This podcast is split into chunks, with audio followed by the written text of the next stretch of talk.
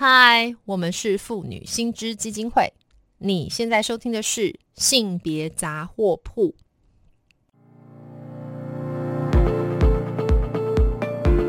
从新闻看性别，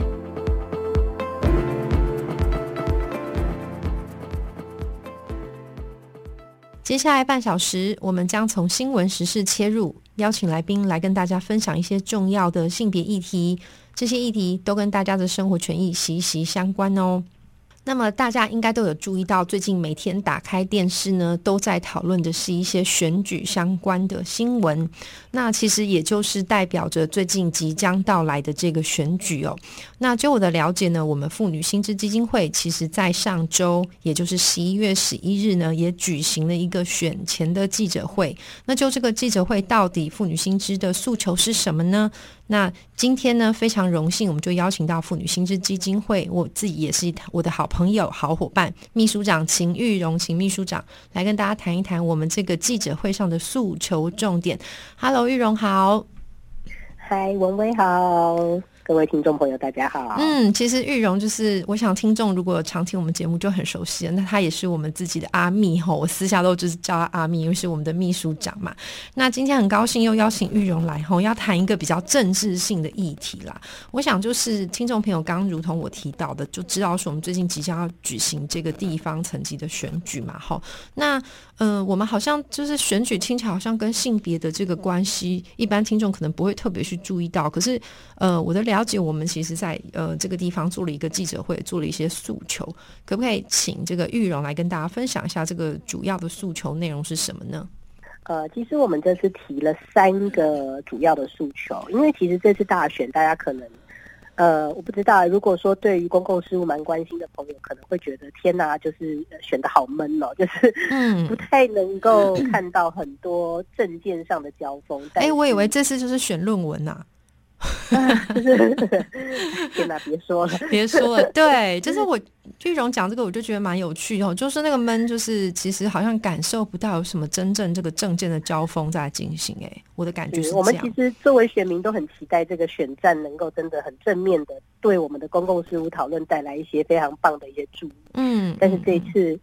呃，好像好像老实说，真的很难看到这些事情。那。呃，但是其实当然说性别或是呃女性的议题，在各个大选，其实呃多少还是有一些候选人可能或是政党，就是多少提到了。是。那这一次我们大选呢，其实大概就有注意到啊，呃，就是民进党跟国民党所谓两大党，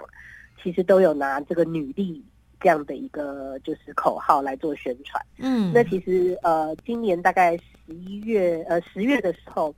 十一月应该是上旬的时候，民进党其实就公布了一个就是影片，就是他们有五位的这个女性的县市首长候选人，嗯，对，那他们就是拍了一个这个女力的影片，这样，对对。那国民党后来又这个呃，应该是在月底的时候又开了一个记者会，叫做十全十美，说他们有十个女性的这个呃县市首长候选人比民进党更多多了一倍，这样子，说他们更注重女性权益等等的。但是其实我们在仔细观察，就是说这样的一个好像文宣上的较劲，呃，它能不能够实质转换成呃政党，就是到后续一直长期对这个女性或少数参政的一个支持，我们是存疑的。那我们其实都不希望说，哎，这次好像喊女力就是喊一喊，然后选完就没了。嗯，我们并不希望它变成只是一个选举的较劲的口号。所以我们这次提了三个诉求，是希望说能够让呃女性跟多元的这个参政的机会是能够在制度性上面被保障的，然后也希望说这个候选人跟政党可以展现他们的政治意志来实践这件事情。对，那我们提出三个诉求，第一个部分就是说，我们其实呃这诉求其实我们其实呃历届的地方大选几乎都会提，就是说。我们地方县政县市政府里面有所谓的小内阁，就是我们局处首长们。对，那我们其实每一次都会去选，在选前都会去统计一下各县市的局处首长。是，诶，几乎没有看过超过百分之四十。对我自己其实有看到我们这个新知的网页哈，有一些这个漂蛮漂亮的图表，然后我其实有惊吓到哎，就是刚刚玉荣提到的，好像最高的是这个连江县，这个也蛮让我吃惊。连江县，但 它最高最高也就是三十五趴左右，好，那，三十五趴的女性举出手掌，啊，剩下都是男性这样子。对，然后比较恐怖的是宜兰县哈，宜兰县这个居然只有四趴，呃，宜兰县是只有四点三五，如果很精确的讲的话，是是而且可以，跟大家分享，宜兰这个状况非常有趣是，呃，可能听众朋友不一定能不一定会注意到，就是说，其实我们的很多的局处首长，嗯，就是所谓的这个呃主计啊，还有人事，然后政风，然后嗯甚至警察局或警察局或者是这个等等的这些局处首长，其实他的任命权不一定完全在中央，是，其实呃不不一定完全在县市首长对对手上，对就是说对县市首长对他的小内阁，其实这几个职职位的局处首长，他没有完全的任命权，其实这些任命权来自中央。对，那当然，中央如果是尊重地方首长的话，他通常会在任命前先征询地方首长意见，这个是我们的一个嗯政治上的常规。对，那宜兰真的非常有趣的是，他其实就是他的状况就是说，他有非常多的局处首长，但是里面只有一位是女性。那这一位唯一的女性的局处首长是主计处处长，也就是说，这里面唯一的女性，甚至不是县长本人。完全有任命权的一个人选，也就是说，县长他能够任命的所有人，他全部都是选男性、哎，对，那这个其实我们常常会讲说，哎，好像台湾性别很平等的，然后大家机会都是均等的。那其实你看到这样的一个数据，就是说，呃，局处首长这样的一个职位，女性最高也就是到百分之三十五，然后最低到宜兰只有只剩百分之四点三五，甚至县长本人任命的所有人没有一个是女性。那其实你这样子很难说，就是说，呃，女性好像呃在这个台湾社会已经享受到平等的权益。那我们其实，在提这个诉求的时候，其实想要强调，呃，就是说三个重点。嗯，那呃，其实说第一个是说，我们其实呃看到就是说，呃，如果我们都呃，如果我们都认为就是说，哎，好像这个女性参政，呃，就是说怎么说呢？就是说呃，如果我们在政治参与的上面，就是说政治参与它牵涉到很多的决策的权利。对，那如果说在这个决策权利，他做决策的人，他的背景都非常单一，那就表示这些人的生命经验是很单一的。嗯，他做出来的决策就没有办法顾及所有的大众，所以我们在强调就是说，呃，参政的人才他应该有多元背景，这件事非常重要，因为他会把不同的生命经验带到这个决策过程里面。是，那第二个部分就是说，如果我们今天看到某一个未接的这个呃权力掌握的人，都是同样的一个背景，例如说他一字排开，真的都是男性，嗯，那我们其实就会有一个刻板印象，就是说，哎，这些掌握这样的一个权力的人，其实应该就是某个背景，比如说他应该都是男性。对，那其实呃，像我的老我的我的这个硕士指导论文老师是黄崇雷老师，他之前讲过一句话，我印象就非常深刻。是他说，如果你今天是出生在一个国家，就是可能有一个几百年的历史，然后历届的这个不管是国王还是总统什么一一路排下来，然后所有的照片一字排开，然后可能在某一个公共场合，然后你全部看到全部都是男性，没有任何一个女性。那你在这样的一个国家出生的小女孩，你其实非常难看到有任何一个小女孩会说我未来的志愿是要成为这个国家的领导人。是，因为大家的印象就是说，这个国家这个是男生的事情，对，不就是应该是男性，是的。嗯所以其实这样的一个刻板印象的养成，它其实就是我们长久来讲说性别刻板印象，它里面就会有一直有一个我们有个潜意识被影响到，就是说，哎，好像掌握权力的人就应该是某些特定背景的人，对，他就可能应该要是某个阶级或某个性别、某个背景、某个种族。嗯，对，那这个这样的话，其实这也是为什么很多的民主国家在选择他们的这个呃，就是参政人才的时候，非常在意，就是说要选出不同背景的人，因为这个其实就是民主国家，他要展现说，我今天是一个民主国家，我愿意分享权利给所有背景的人，然后我们嗯不会让权力集中在某些人的手上。是，这也是为什么很多民主国家是这样子去努力的。那其实我们台湾也一直对外自诩说我们是一个民主的国家，对。所以其实要做到这件事情，呃，也是非常重要的。这样子，嗯我先在这边跟那个玉荣分享哦，因为刚刚玉荣提到一个，其实让我们每个身为女性都还蛮有感觉的事，就是说，如果你一直看到一字排开，就是所谓领导人都是男性的话，这个是潜移默化的一种不太好的状况。那我是刚好要提一个有趣的例子是，你你呃，不知道玉荣或者听众朋友记不记得德国哦，刚刚这个退休的这一位这个女性的首相梅克尔。然后我刚好听到，就是看到一个外电，他说，就是经过梅克尔常年的执政之后，有一天就是有一个小男孩说：“哈，男性可以当总理哦。”就是 对啊，因为他真的当太久了，对，小孩都从婴儿然后一直成长到青青年，然后就觉得，哎，我的我的国家怎么这个？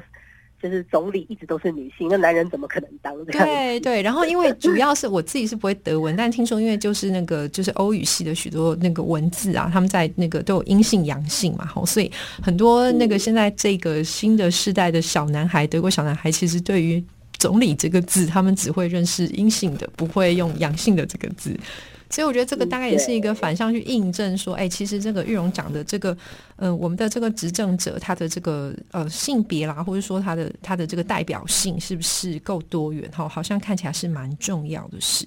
那所以玉荣就是我想要接续，就这个是我刚刚自己想要分享啊，觉得蛮有趣的时候。不过也想要再拉回来问一下玉荣，所以看起来啊，我这边。嗯，您刚也提到说，嗯，现在台湾确实是一个自诩是民主的国家，然后我们外观上看起来也不错嘛。首先是听起来我们的这个总统，目前总统蔡英文蔡总统，她也是一位女性嘛，好，然后。再来就是这次你刚刚也提到说，我们这一次的提名，两个主要政党国民党跟民进党的提名啊，也都看起来女性候选人蛮多的，有这个十位的十全十美，就是国民党，然后民进党说自己有女力会做事，所以看起来这个好像蛮 OK 的。那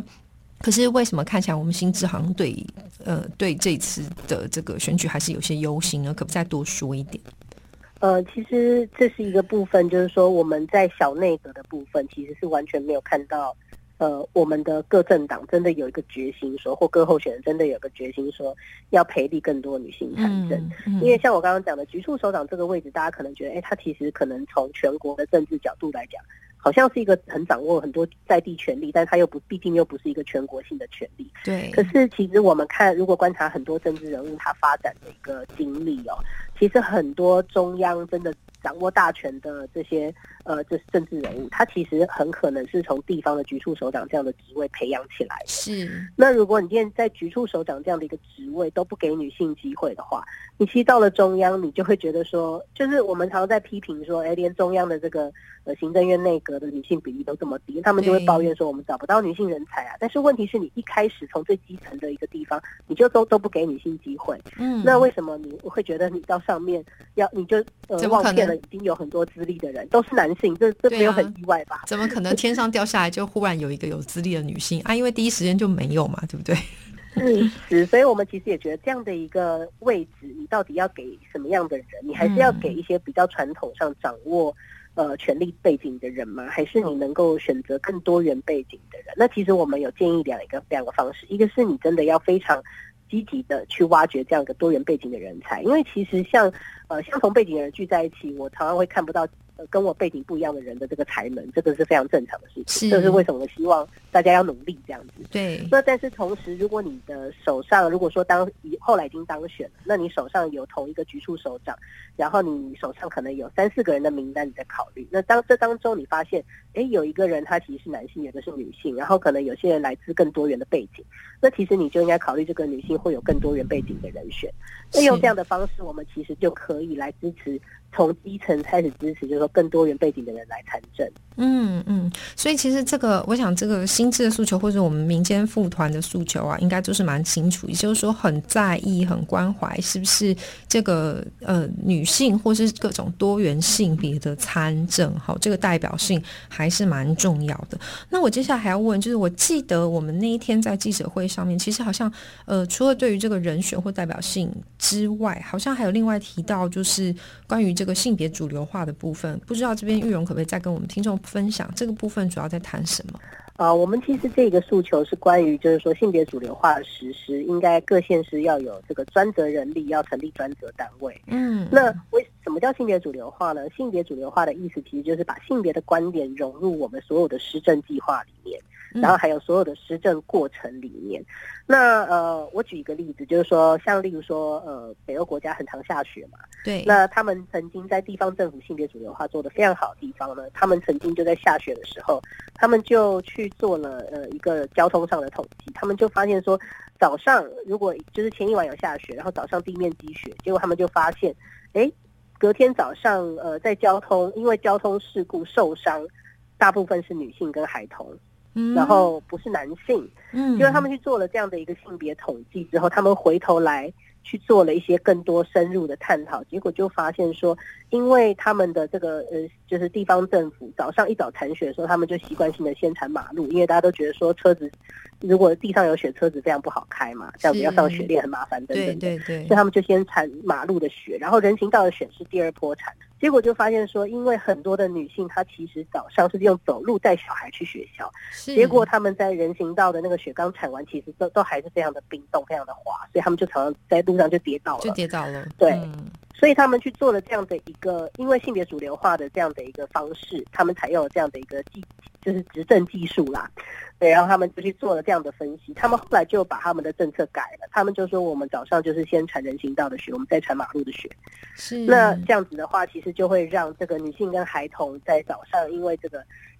这个路滑不安全受伤的这项状况就减少很多。嗯，所以其实我们在性别主流化可以做的非常的日常。而且可以让我们整个，然后我们平常都不会、不太会注意到的一些状况，可以被发掘，然后可以用政策去改善。那其实我们现在各县市政府都有这样的一个性别主流化机制，这个是二零零三年行政院就规定的。对。那我们其实各县市其实都有呃一个官民共治的一个委员会，那这个委员会是。高于所有局处的层级，所以它是透过各局处下去去做各种不同的这个性别平等推展的政策。是。那但是很有趣的是，像这样的一个机制，其实非常非常多的县市，他们是用人力来兼办的。也就是说，这个人就是负负责这个统统筹所谓地方性平政策的这个人力，其实他不只有这个业务，他还兼别的业务。也就是说，他不只是专办这个业务，但是光是大家想说性平政策，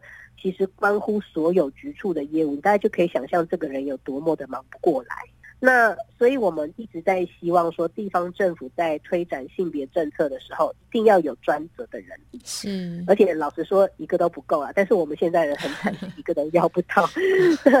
其实我们现在观察到的是，呃。只有七个县市政府，嗯，有设这个所谓的性别平等办公室，就是说他统筹地方的性别平等政策，而且设有专职人力，只有七个哦，其他十五个县市都是用兼办的人力来处理性别平等政策，就只能兼着做，让它外观上有，但实质上不太可能有投入的可能性，对不对？是的，我们可以想象这个政策规模有多么复杂，然后居然我们连有十五个县市，我们连一个人专责的人力都要不到。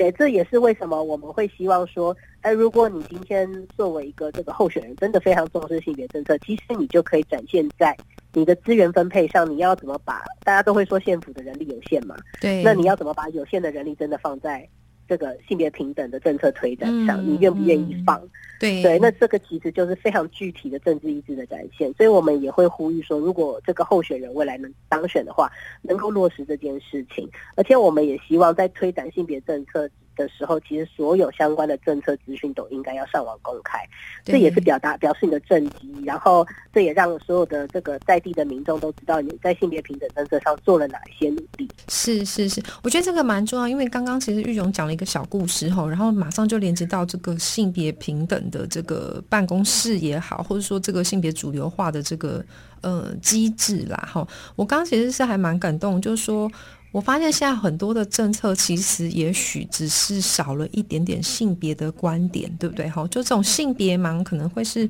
导致很多其实可以有改善政策的这个可能性，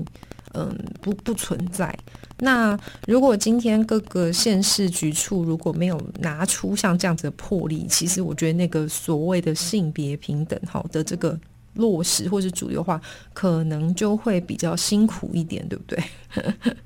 是，所以我们其实，在老实说，就是说做真的要做事，真的就是要人要钱，对，那这是非常现实的问题。那如果今天我们其实去评价一个县市首长，他在性别平等政策上做的好不好，其实就是他把多少人跟钱放在这里。没错，我这边也要稍微来唱明一下哈，毕竟有做的哈，我们来看一下，就是包括它的依序啦，它的成立时间哈，这个性别平等办公室还设专职人力的。刚刚玉荣有提到说有目前有几个啊，总共有七个哈，包括这个台北市、桃园市、嘉义县、嘉义市、彰化县，还有今年才刚成立的台南市。高雄市，那让我很惊讶。其实这个六都相对资源比较多的另外两个，哈，这个新北市跟台中市。目前还没有啊，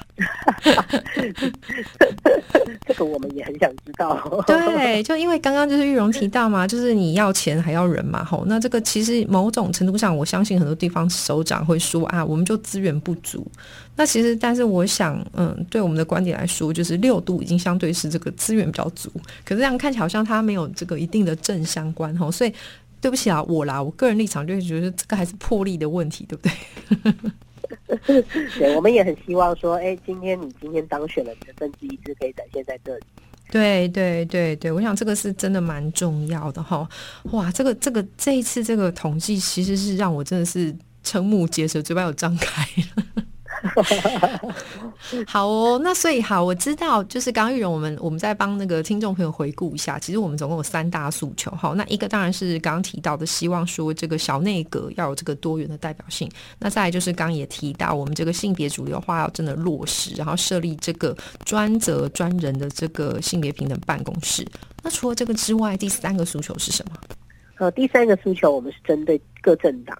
那各政党，我们希望它能够建立呃新的提名内规，而且是以三分之一性别比例原则